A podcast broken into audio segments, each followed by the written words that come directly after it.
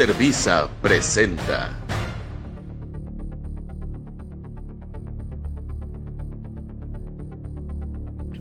Hola, hola, hola, ¿cómo están? Yo soy Eric Contreras Ayala, bienvenidos a este nuevo programa de eh, Giant Metal Roboto. Vamos a hablar de varias cositas, vamos a hablar sobre videojuegos. Y pues, en fin, espero que todos se encuentren bien en sus casas o donde quiera que nos estén viendo. Ya hoy es ni más ni menos que jueves 21 de diciembre del año 2023. Ya el próximo jueves es el último jueves ya del año. Yo creo que vamos a tener el último programa de pues del año en, en este jueves. Hasta el momento todavía no me he decidido si vamos a tomar un descanso o no. Pero obviamente esto se los estaré avisando de manera oportuna a todos ustedes. Gracias por mantenerse en la audiencia de Giant Metal Robot. Y bueno, sin más eh, que decir de momento, vámonos, si les parece bien, a las noticias. Venga.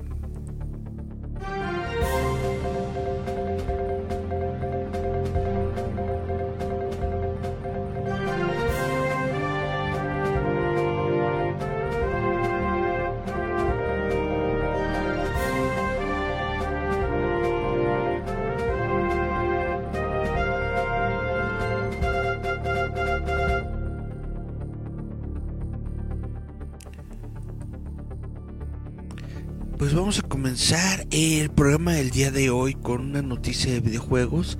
Estamos hablando de eh, un juego que se llama eh, El día anterior. ¿Qué pasa con ese juego? Pues resulta que en noviembre de 2023, siete meses después de prometer que no habría más retrasos, la compañía desarrolladora Fantastic volvió a retrasar el día anterior, The Day Before, esta vez de forma indefinida, aunque su versión para PC llegó en acceso anticipado con solo un mes de retraso. Este lanzamiento no salió bien, ya que los jugadores señalaron que esencialmente nada de lo que Fantastic prometió estaba realmente en el juego.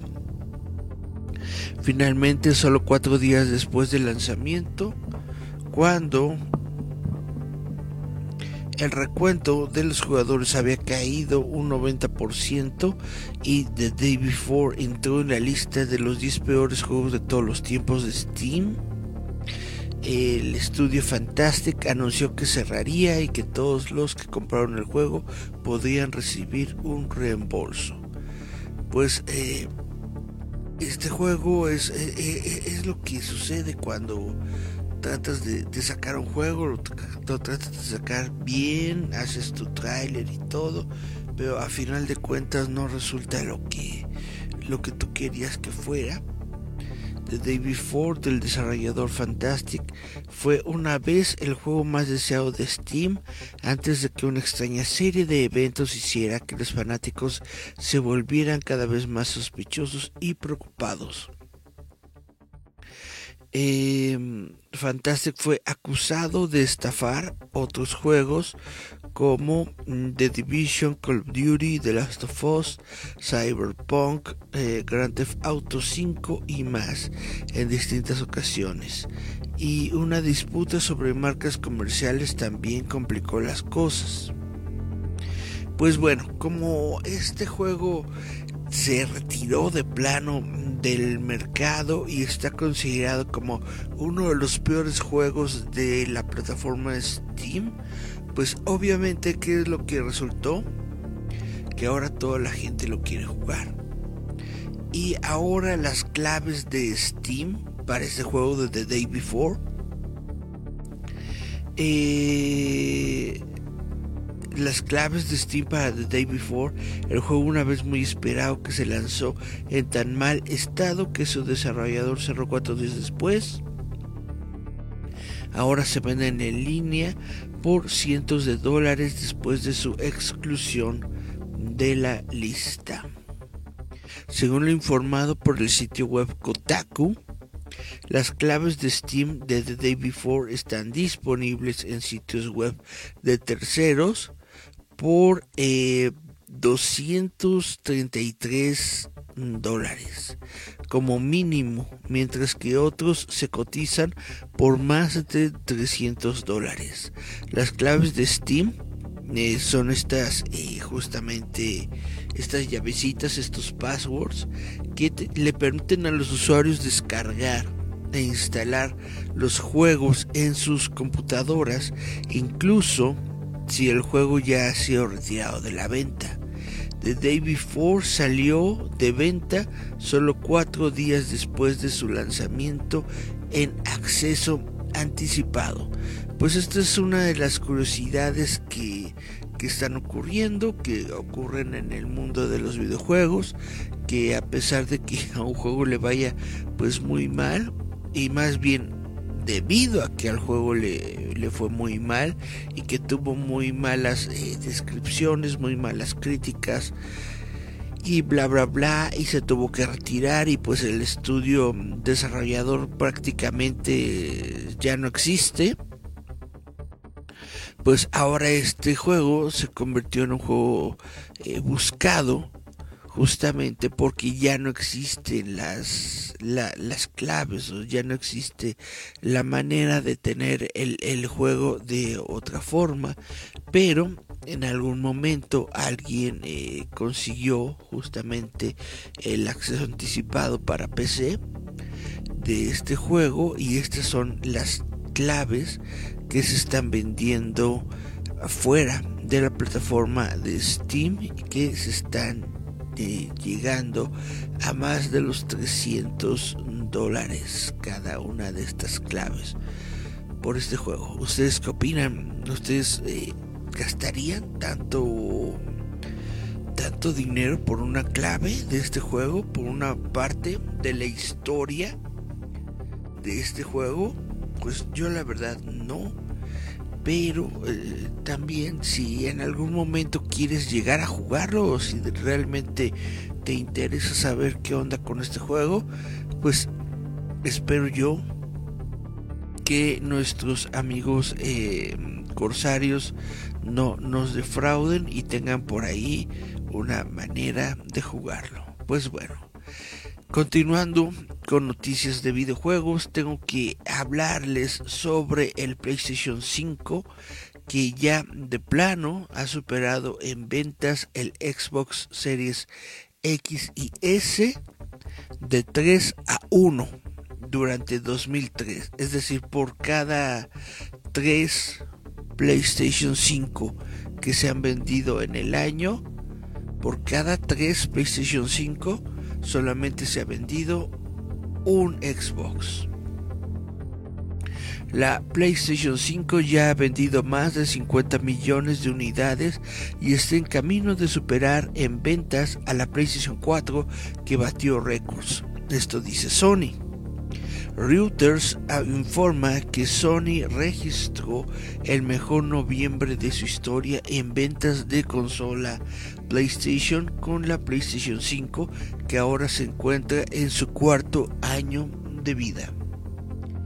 Eh, Sony se ha fijado el ambicioso objetivo de vender 25 millones de consolas PlayStation 5 en el año financiero actual que finaliza el 31 de marzo de 2024. Eh, estamos hablando de año financiero, año financiero. Y pues em, si lo logra será la mayor cantidad de consolas que Sony haya vendido en un solo año financiero. La última noticia llega después de que Sony calificara el objetivo de 25 millones de alto y no al alcance de la mano,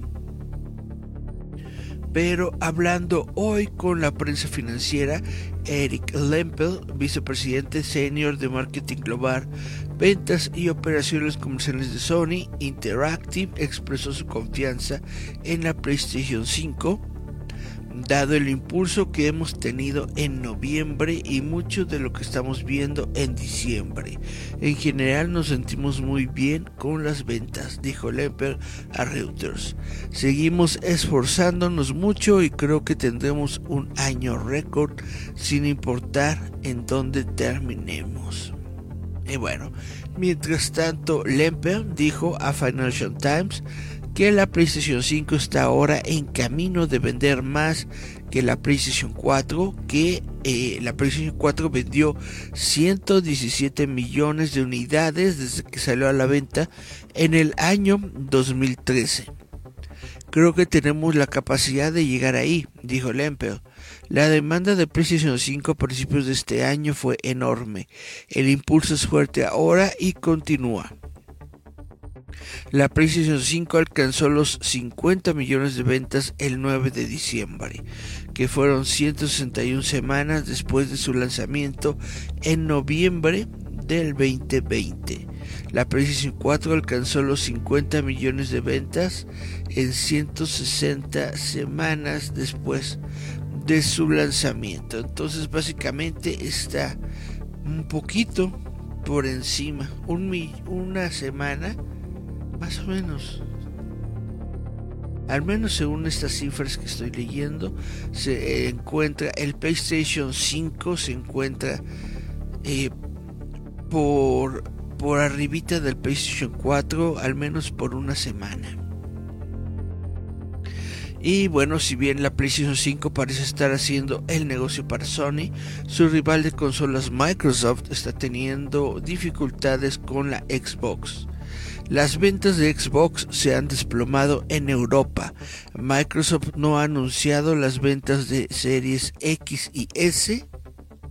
Los ejecutivos de Microsoft han insistido en que la venta de consolas no ofrece una imagen precisa de la salud general del negocio de Xbox, que abarca PC, dispositivos móviles, streaming y la suscripción a Game Pass.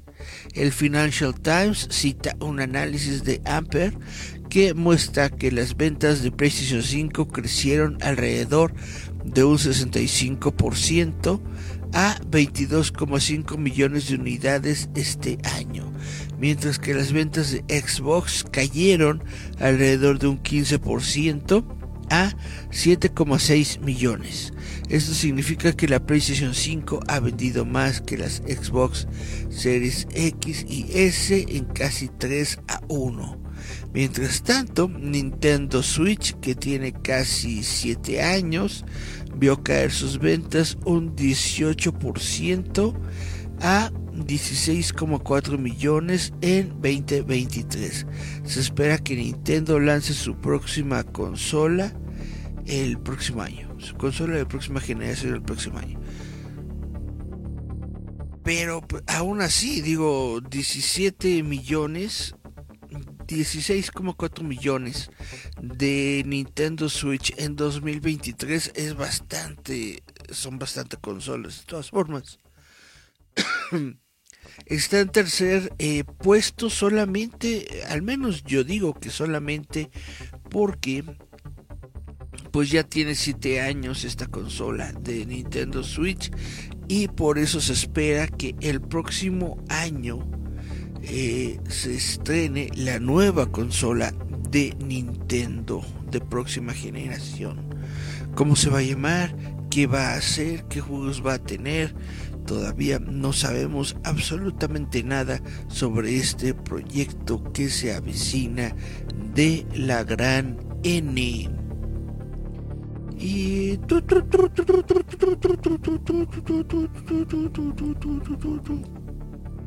A ver.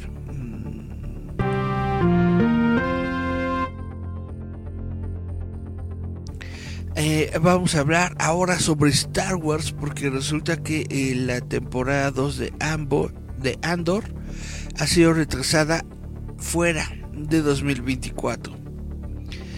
y no sabe por qué. Se supone que ya la ya esta serie debería de estar lista. Ya cuando estábamos en la eh, comenzando justamente con las con, con las huelgas de los escritores y todo esto se había anunciado que la temporada ya estaba casi terminada, entonces no sé por qué no la van a estrenar aún, pero bueno. Andor, la temporada 2, ya no se estrenará en agosto de 2024, ya que Disney y Lucasfilm no la han incluido en su programación para el próximo año. La lista de Disney de películas y programas que se estrenarán en 2024 incluye aquellas con fechas específicas y aquellas sin ellas, pero Andor está ausente de ambas listas. Por lo demás, Star Wars estará presente con The Acolyte, Skeleton Crew, The Bad Batch temporada 3 y Tales of the Jedi temporada 2 todos estos enumerados con la vaga ventana de lanzamiento de 2024. The Acolyte, The Acolyte, Skeleton Crew, son dos series, ¿no? The Bad Batch 3, Tales of the Jedi 4 son dos y dos, dos animadas y dos de acción real para 2024 de Star Wars.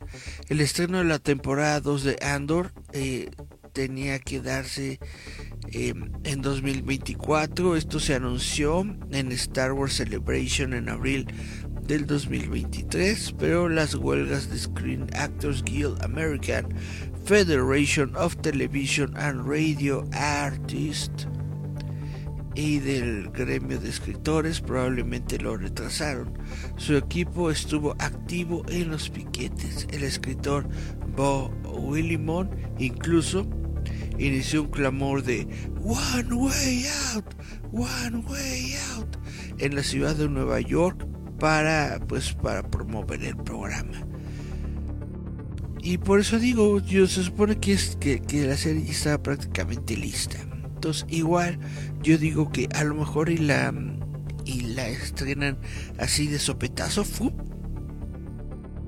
o por qué o por qué la estarán atrasando hasta después de 2024 probablemente se dará el anuncio eh, en lo que resta del año y regresando a videojuegos, ustedes conocen el, el, juego de Final Fantasy VII Rebirth, que básicamente es una nueva eh, creación del juego de Final Fantasy VII, de, que, que salió en los 90, si, si, si no estoy equivocado.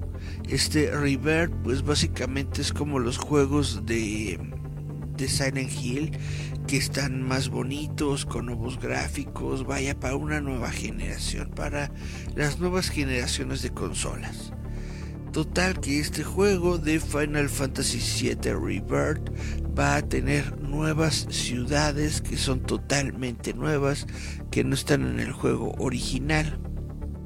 Esto eh, lo reveló Square Enix en declaraciones a Game Informer, el director Naoki Hamaguchi dijo que Square Enix quería expandir el Final Fantasy VII original para crear un mundo profundo y expansivo.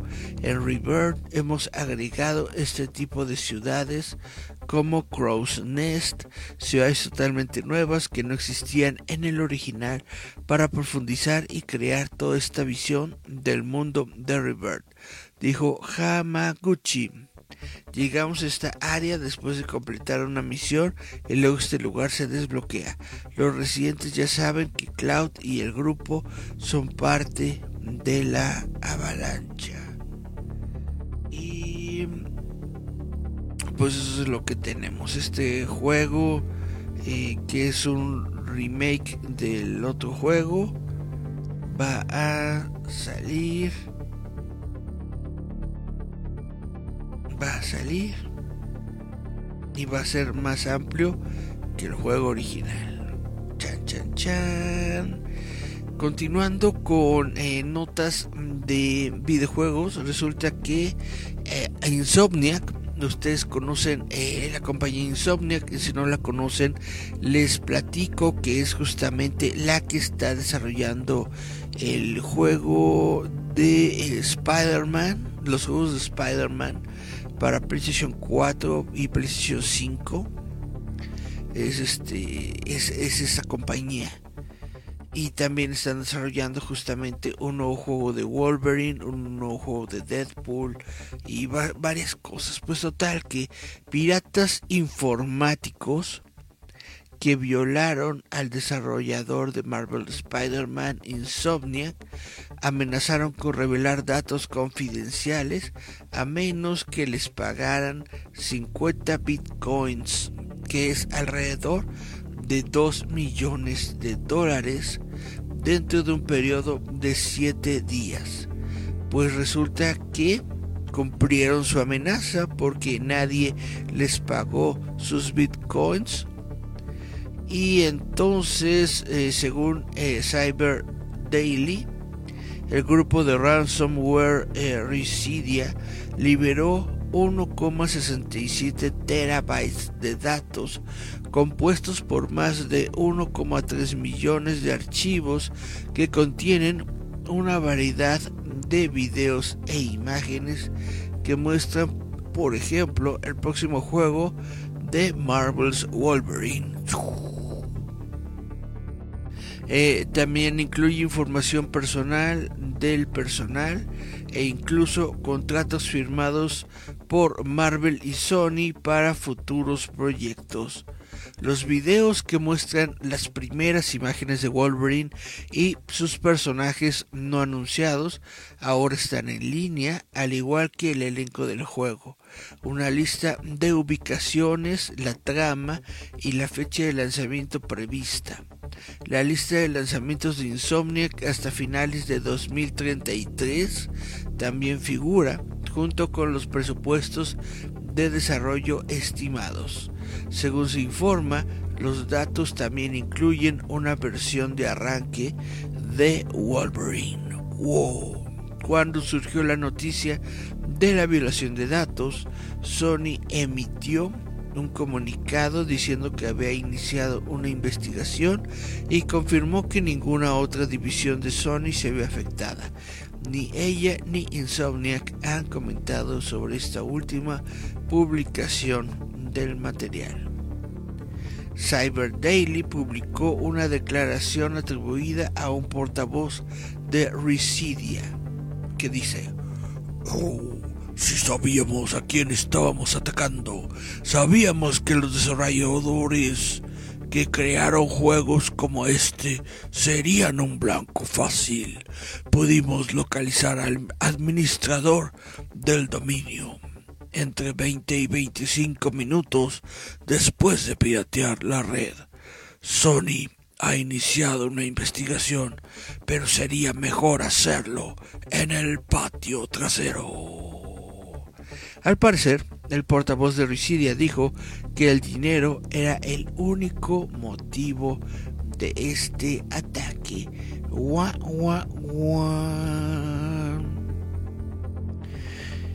Y bueno, eh, todas estas noticias de videojuego me han dado sed, pero lo bueno es que siempre tengo tan. Jaime. Sí, señora. El niño tiene sed y no hay duraznos. Pero Tan le va a encantar por su gran sabor a durazno. Mm. No se lo merece. Quiero más. Ah, por eso siempre tengo Tan, el gran sabor a durazno. Jaime, el niño tiene sed y no hay duraznos, pues resulta que a los, eh, a los premios Óscares tampoco les gusta el durazno, porque a pesar de la popularidad masiva, sus letras atrevidas y un sonido cómicamente conmovedor, la canción Pitches, Duraznito, de The Super Mario Bros. Movie no ha sido nominada a la categoría de Mejor Canción Original en los premios de la Academia. ¿Cómo lo ve? En este momento se junta una tunda iracunda. ¿Qué se llama así? ¿Tunda? Una tunda turbia iracunda. Una turba, turba iracunda. Bueno, se levanta la gente y dice, ¿cómo es posible que no le den el Oscar a mis piches? Piches, piches, piches, piches, piches, piches, piches, piches, piches, piches, piches. Pues resulta que no. Interpretada por Jack Black en la exitosa película Super Mario Bros. Peaches se convirtió en un éxito por derecho propio, llegando a la lista top 100 de Billboard permaneció en sus filas durante cinco semanas. Y dado que The Super Mario Bros. Movie es una de las películas más taquilleras de este año 2023, tiene sentido que esta posible canción de Tenacious D sea una de las melodías cinematográficas más populares de este año, pero los Oscars no lo quiso. La competencia fue dura para la categoría este año, según la Academia de Artes y Ciencias Cinematográficas. 94 canciones eran elegibles para recibir una nominación en la categoría de Mejor Canción Original. ¡Ay! 94 canciones, ¿a poco hubo tanto cine este, este año? Sí, me pareció que hubo bien poquito y bien gacho. Bueno, pues dice que la lista de nominados en la categoría está encabezada por I'm Just Ken. I'm Just Ken. De la película de Barbie. Dance the Night y What Was I Made For. I'm Just Ken. Dance the Night y What Was What Was I Made For. Estas son de la película de Barbie la única película que supera a Super Mario Bros. en taquilla, además de Estoy soñando de Spider-Man Across the Spider-Verse. ¡Wow! Pues bueno, aquí está la lista completa de canciones nominadas y las películas de las que provienen. Ustedes me dicen si eh, les gustan, si les late o no. la primera es Nunca desapareció de American Symphony. Querido alienígena que estás en el cielo de Asteroid City. Bailan anoche, bailan anoche de Barbie. Solo soy Ken de Barbie. ¿Para qué fui hecho de Barbie? Keep It Moving de El color púrpura, Superpoder de El color púrpura, El fuego interior de Flaming Hot, High Life de Flora e Hijo, ay apá, Meeting the Middle de Flora e Hijo. No puedes atraparme ahora de los Juegos del Hambre, la balada de pájaros, cantores y serpientes eh, was Washase Washase Washase Washase una canción para mi pueblo de la película Killers of the Flower Moon, Ojos Tranquilos de Vidas Pasadas, Camino a la Libertad de Rostin y Estoy Soñando de Spider-Man a través de el Spider Verso. Déjenme aquí les platico que Miguel Ángel Velázquez Morales, buenas tardes señorón, ya se conectó aquí al show y nos está saludando. Hola, muy buena tarde y dice se ve que Barbie le metió billete.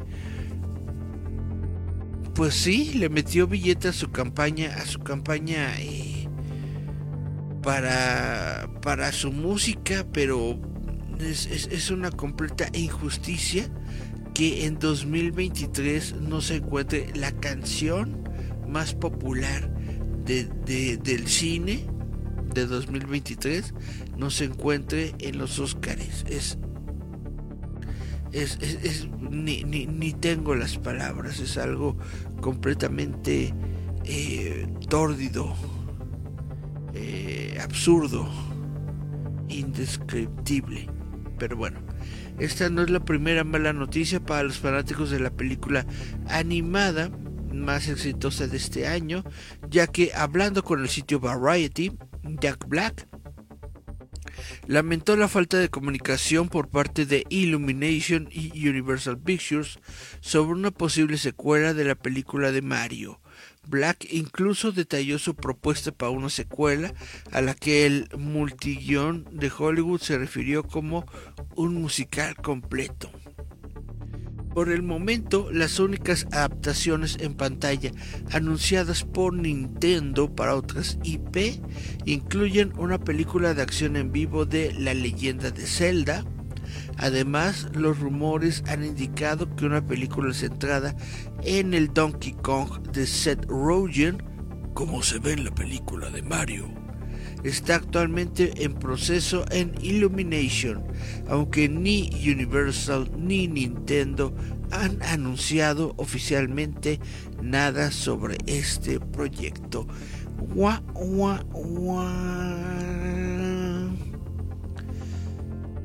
Pues eh, continuando con noticias de cine, vamos a hablar de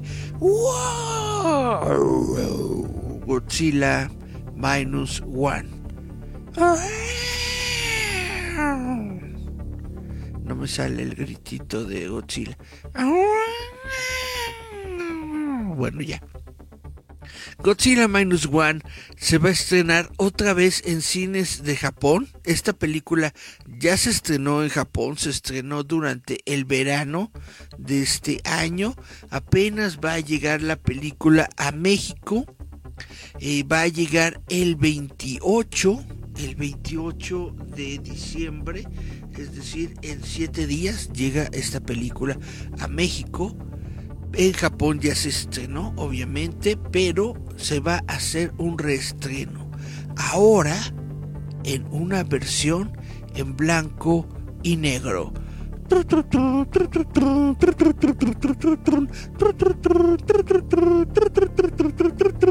Ya ven que, bueno, no solamente a los japoneses, sino también a los gringos les gusta mucho este, este jale de que justamente películas y videojuegos y cosas así que justamente tienen como que una vibra de antaño, una vibra retro, lo están restrenando este con, con una versión en blanco y negro. Así como sacaron la versión blanco y negro de la Liga de la Justicia, Así vamos a tener la versión en blanco y negro de Godzilla Minus One. Mm.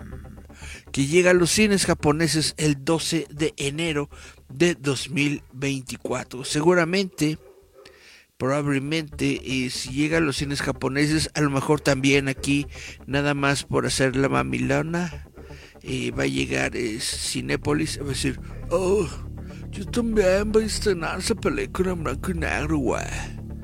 Y bueno, eh, Toho ha lanzado un nuevo tráiler y un póster para correr la voz.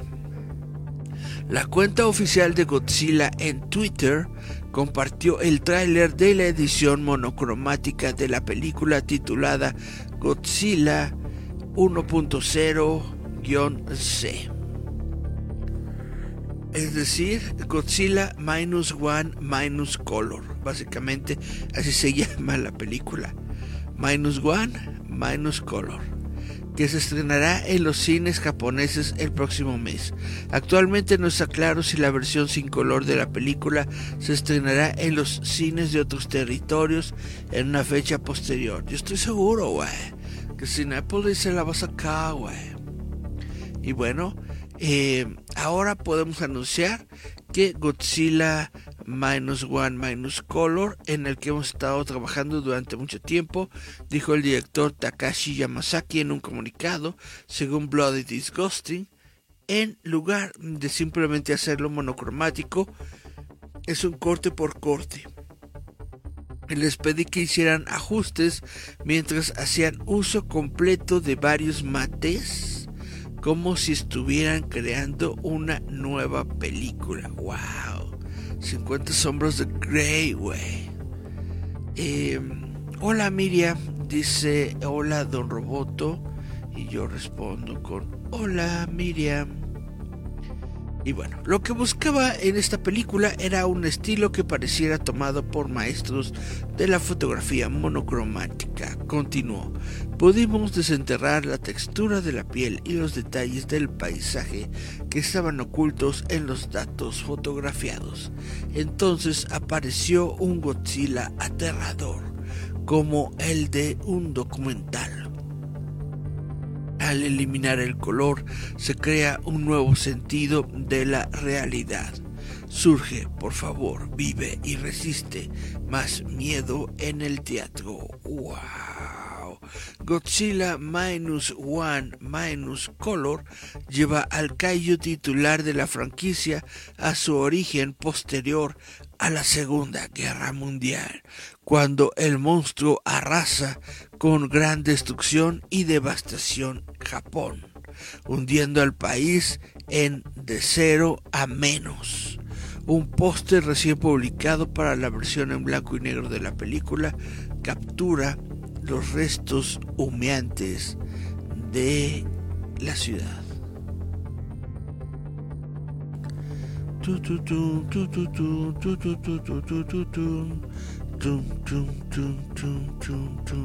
¿Ustedes van a ir a verla? Yo la verdad es que sí le tengo muchas ganas a esta película. Sea en color, sea en blanco y negro. Hay que verla, hay que verla, hay que verla, hay que verla. Se las recomiendo muchito. Y ahora de Godzilla pasamos a Christopher Nolan porque Christopher Nolan dice que Oppenheimer es la película más exitosa de su carrera. Y qué feo, qué triste se me hace que Christopher Nolan eh, justifique o, o mida su carrera por el dinero. Porque sí, Oppenheimer es la película más taquillera que ha tenido su carrera. Pero yo creo que su mejor película, la mejor película de Christopher Nolan, tiene que ser The Dark Knight. Pero bueno, Christopher Nolan ha reflexionado sobre el estado del negocio cinematográfico y el éxito de Oppenheimer tras su actuación récord en taquilla.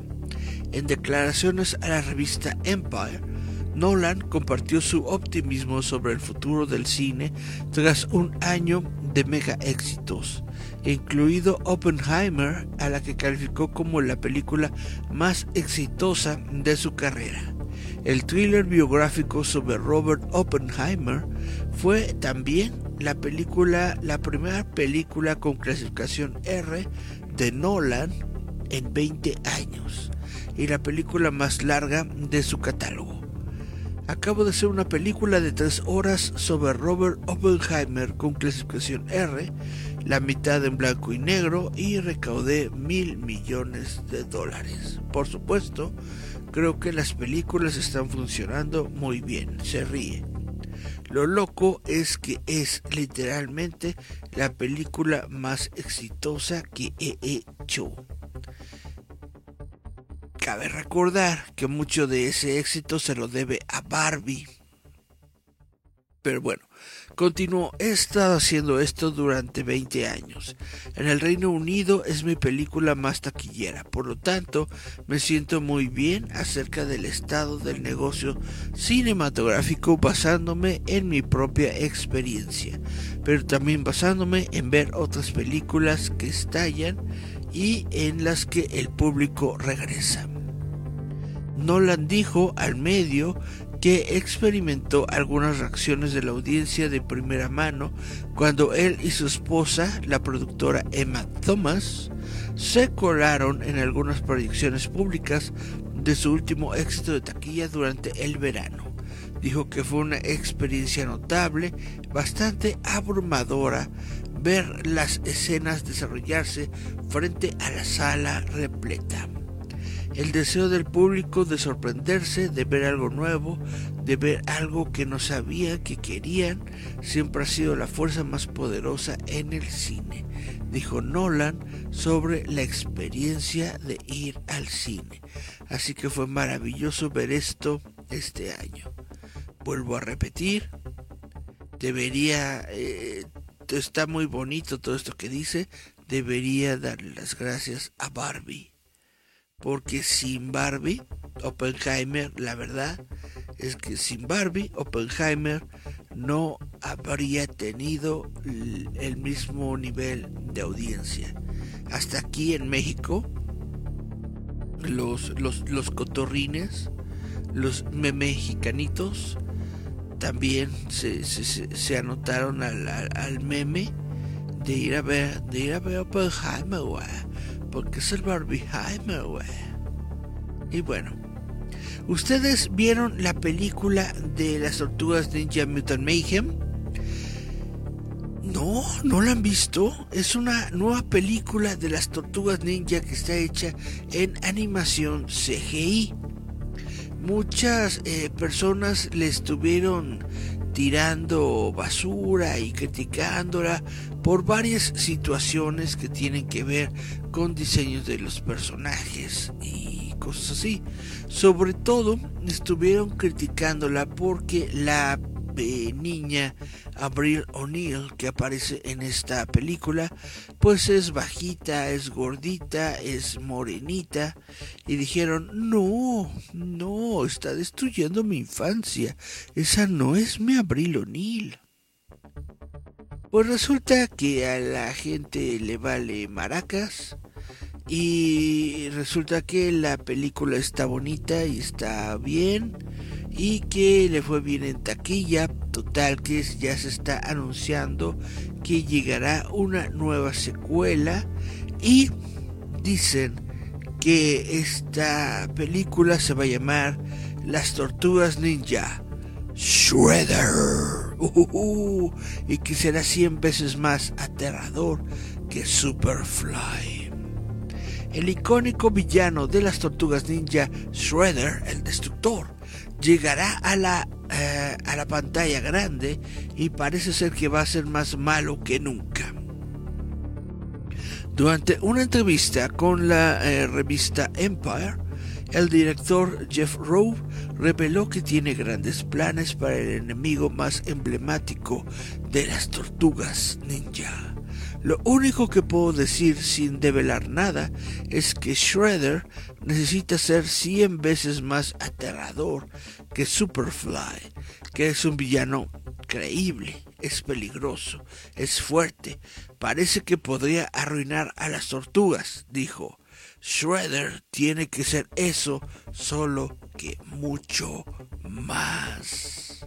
Los fanáticos de las tortugas ninja, por supuesto, sabrán todo sobre Shredder. Shredder, el destructor, es ni más ni menos que el líder del, del clan del pie. El líder del Foot Clan que es una fuerza a tener en cuenta y lo más cercano que tienen las tortugas al Joker de Batman. Por supuesto, pasó a un segundo plano cuando se trataba de Mutant Mayhem, apareciendo solo en una breve provocación. Resulta que originalmente se suponía que él iba a ser el villano principal de la película, pero todos los planes cambiaron. Shredder solía ser el villano principal antes de que nos alejáramos de esto, explicó Rowe, porque hasta Christopher Nolan dejó al Joker para la secuela. Y por eso les digo yo que eh, The Dark Knight, El Caballero Oscuro, es la mejor película de Christopher Nolan. Pero bueno, si quieren medir todo por el cochino dinero, pues entonces denle su eh, premio a mejor película a Oppenheimer. Y bueno, pues ya estamos a punto de terminar el programa del día de hoy. Solamente eh, pues ya les voy a platicar sobre Cristina Pacheco. No sé si ustedes en algún momento de sus vidas escucharon o llegaron a ver a Cristina Pacheco eh, justamente en la televisión, en el canal 11. La verdad no sé cuántos años de carrera llevó, pero llevó muchísimos, muchísimos años estando justamente detrás del micrófono en sus programas de Canal 11 tenía eh, diferentes programas, tenía por lo menos unos un, par de programas, pero al menos con el que yo me identifico y que recuerdo mucho es el de Aquí nos tocó vivir que es un programa en donde Cristina Pacheco así literalmente se va a las calles eh, y entrevista gente entrevista de eh, a, gente de cualquier eh, de cualquier eh, ¿cómo, de cualquier naturaleza de cualquier clase de cualquier oficio. Así llega este y se encuentra un zapatero y llega. Y oh, muy buenas tardes señores. Hoy les voy a presentar a Rodrigo. Rodrigo es un zapatero ¿Nos puedes hablar, por favor, de cómo haces tu oficio del zapatero? Y ahí se van y le están entrevistando al señor y bla, bla, bla. Ella, oh, qué interesante. Muéstranos, por favor, cómo haces un zapatito. Y ahí está el Rodrigo con sus clavitos, clu, clu, clu, haciendo su zapatito y bla, bla, bla. Y luego te platica de su señora y de su esposa y de su hija. Total, que me gusta gustaba mucho ese programa justamente porque te metía en el contexto de la entrevista, no solamente en, en, lo que hacía la persona, sino en el contexto del lugar, en el contexto del barrio, en el contexto de la familia, en el contexto de todo lo que significaba, pues básicamente ser mexicano. Aquí nos tocó vivir, era una serie que se basaba justamente en la mexicaneidad de todas las personas a las que Cristina Pacheco llegó a entrevistar en su momento. Y pues eh, lamentablemente lamentablemente tenemos que anunciar en este programa que Cristina Pacheco ha fallecido a los 82 años de edad. Luego de que eh, había anunciado que se retiraba de la televisión porque debía enfrentarse a algo grave que estaba pasando en su vida. Esto fue apenas hace 20 días. Hace 20 días Cristina Pacheco había anunciado a los medios de comunicación que se retiraba de la televisión y ahora, pues eh, ahora ya no está con nosotros. Dice, no voy a decir como siempre, nos vemos el próximo viernes para seguir conversando, pero sí voy a decir, estaremos juntos siempre. Esto lo dijo en su última emisión justamente del programa Conversando. Dice Miguel Ángel Velázquez Morales que Cristina Pacheco era una san felipense. Eh, mira qué bonito, era san felipense pues eh, toda esta noticia la dio a conocer Carlos Brito, quien es director de Canal 11 TV. Eh, él confirmó este 21 de diciembre la muerte de la legendaria periodista de la vida cotidiana que dirigió Aquí nos tocó vivir por casi medio siglo. Un siglo son 100 años, ¿no? Entonces, medio siglo deben ser 50 años. ¿A poco? ¿A poco así se aventó esta señora 50 años haciendo televisión? Sí lo creo, pero digo, wow, wow, wow, wow. En fin, dice el comunicado. Con un profundo dolor quiero compartir la noticia del fallecimiento de nuestra querida Cristina Pacheco. La recordaremos siempre como la mujer quien enalteció al Canal 11 y a quien le entregó su vida. Mis más sinceras condolencias a su hija y a todos sus seres queridos. Brito destacó que estaba de luto tras la partida de una mujer extraordinaria. Dice, hasta siempre, señora Pacheco, me quedo con las últimas palabras que hablamos, esa cena pendiente y ese caluroso abrazo que lo tendré en mi corazón toda la vida. Y bueno, pues el carnal Marcelo no, no se tardó. Luego, luego llegó Marcelito y fue una de las personas que reaccionaron al fallecimiento de Cristina Pacheco diciendo, lamento el fallecimiento de Cristina Pacheco, la vamos a echar de menos. Mis sinceras condolencias a familiares y amigos, así como a sus, a sus asiduos lectores. Descanse en paz. Pues bueno, espero yo que podamos tener eh, programas de Cristina Pacheco en, en, en, las plataformas de video. Creo yo, estoy casi seguro, pero no al 100%, estoy casi seguro de que eh, varios programas de Canal 11 se encuentran disponibles en la plataforma de eh, YouTube. Estoy casi seguro de que varios programas de Así nos tocó vivir de Cristina Pacheco se encuentran en eh, YouTube. También estoy casi seguro de que eh, su otro programa de Conversando con Cristina Pacheco también se debe de encontrar ahí en el YouTube. Estoy casi seguro. ¿Por qué? Porque pues ahí yo es donde yo los he visto. Ya hace ya varios años. Ya tengo yo como unos 15 años. Unos 15, 16 años que ya no veo yo eh, televisión abierta, que ya yo no tengo, no tengo televisión aquí en, mi recámara, no tengo absolutamente nada de eso, entonces eh, si, si en algún momento he visto a Cristina Pacheco en los últimos 15 años, eh, ha sido a través de internet, ha sido a través de YouTube.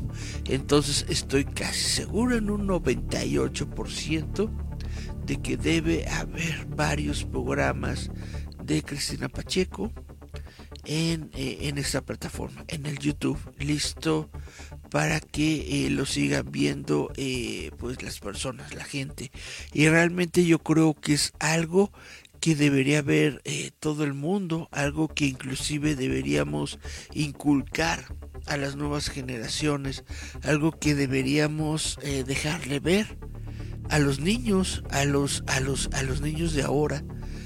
Es eh, realmente es programación muy buena, era muy buen contenido el que generó Cristina Pacheco durante su vida y su carrera, entonces es comendable que la gente pueda ver su obra y qué lástima, realmente es una lástima que las nuevas generaciones no puedan crecer con estos trabajos de grandes periodistas, de grandes eh, personas de la pues de la uh, televisión, de la comunicación, porque pues ya e, e, eso es lo que nos está faltando.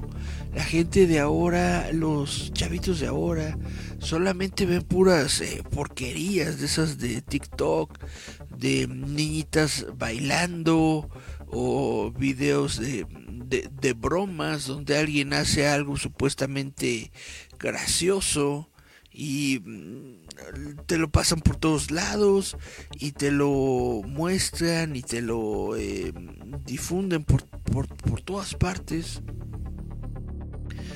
Y, bueno, muchas veces nada de eso te da gracia ni te provoca nada. Pero ahí va la gente comentándole, dándole like, pasándola por todos lados y haciendo pues dándole fama a gente tonta, a gente muy tonta, a gente sin estudios, a gente sin preparación, a gente que realmente pues no está haciendo un trabajo periodístico de, de, buena forma, ahí está eh, pues básicamente haciendo convirtiendo en famosos a personas que no deberían serlo. Mientras que eh, los grandes comunicadores de la televisión pues, se nos van.